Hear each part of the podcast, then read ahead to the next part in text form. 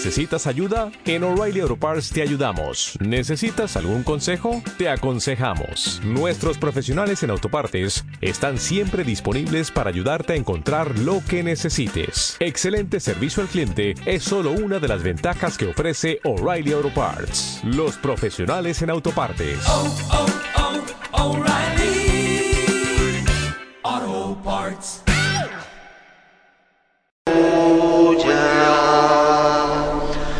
El Señor esté con vosotros. y con tu espíritu. Lectura del Santo Evangelio según San Lucas. Gloria a ti, Señor. Un sábado enseñaba Jesús en una sinagoga. Había una mujer que desde hacía 18 años estaba enferma por causa de un espíritu y andaba encorvada sin poder enderezar. Al verla Jesús la llamó y le dijo, Mujer, quedas libre de tu enfermedad. Le impuso las manos y enseguida se puso derecha y glorificaba a Dios. Pero el jefe de la sinagoga, indignado porque Jesús había curado en sábado, dijo a la gente, Seis días tenéis para trabajar, venid esos días a que os curen y no los sábados. Pero el Señor, dirigiéndose a él, dijo, Hipócritas, cualquiera de vosotros no desata del pesebre al burro o al buey y lo lleva a abrevar, aunque sea sábado? Y a esta que es hija de Abraham y que Satanás ha tenido atada 18 años, ¿no había que soltarla en sábado? A estas palabras sus enemigos quedaron abochornados y toda la gente se alegraba de los milagros que hacía. Palabra del Señor. Gloria a ti, Señor.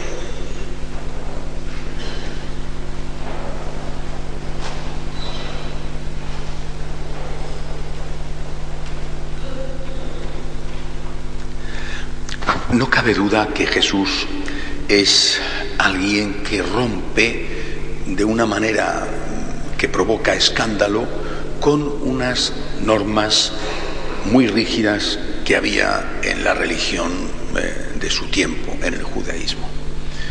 Una de estas rupturas fue precisamente eh, el cumplimiento de la ley del sábado.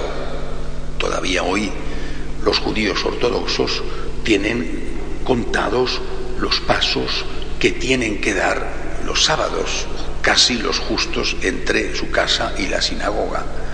Aún hoy, por ejemplo, en los eh, apartamentos, en los edificios de apartamentos donde viven los judíos, los eh, ascensores están programados para que paren en cada piso de forma automática, porque dar al botón del ascensor se considera un trabajo. Todavía hoy tienen eh, unos aparatos que encienden y apagan automáticamente el televisor el sábado porque dar al interruptor se considera un trabajo. Si esto pasa hoy, imaginad hace dos mil años. Jesús rompe esto. Ahora bien, eso significa que Jesús rompe con todo. El hecho de que el Señor libere de unas leyes que habían sido impuestas por los hombres y que se habían convertido en opresoras porque al final ahogaban y asfixiaban el espíritu. He hablado de la Belsaba, lo mismo podemos decir del tema de la comida, por ejemplo, los alimentos prohibidos. Significa que Jesús es un libertario o un libertino o un um, ácrata, un anarquista, alguien que dice a todo el mundo, haz lo que tú quieras, haz lo que te pide el cuerpo. No hay normas morales, la única norma moral es tu gusto, tu complacencia, tus intereses. Evidentemente esto no es así. No es así no porque lo diga yo, mi opinión no tendría ningún valor, sino porque viendo la vida de Jesús no es así. El mismo Jesús que rompe con la esclavitud del sábado o de, la, o de los alimentos, pregunta en una ocasión, ¿pensáis que he venido a abolir la ley y los profetas? No, sino a darles cumplimiento. Y el que se salte la letra más pequeña de la ley será considerado el más pequeño en el reino de los cielos. Yo creo que el Señor lo que hace es instaurar otro tipo de ley. No suprimir toda ley, sino instaurar otro tipo de ley. La ley del amor, la ley de la caridad. Esa ley que le llevó a él a aceptar la cruz, a morir por amor a nosotros, que es el mayor de los sacrificios, y que nos lleva a nosotros, por amor a Él, por comunión con Él, por imitación de Él, a hacer lo mismo. Eh, recuerdo cuando era un muchacho, esa época de la adolescencia, nada fácil, que pasé dos años muy difíciles sometido a una, a una enfermedad, que era la enfermedad de los escrúpulos. Era, fue una etapa muy dura en mi vida. Ser escrupuloso es una enfermedad. Y recuerdo que el director espiritual que me ayudaba me dijo, la solución solo está en que te hagas una pregunta. ¿Qué es lo que tengo que hacer para amar más? Porque el, viejo esquema era, ¿qué tengo que hacer para sufrir más? No, pregúntate, ¿qué tengo que hacer para amar más? Esta es la ley. ¿Qué tienes que hacer para amar más? Y siempre, para amar más, siempre hay que sacrificarse más. Pero ya no es el sacrificio, el cumplimiento del sábado, el sufrimiento, eh, el renunciar. No es eso lo que viene impuesto en primer lugar.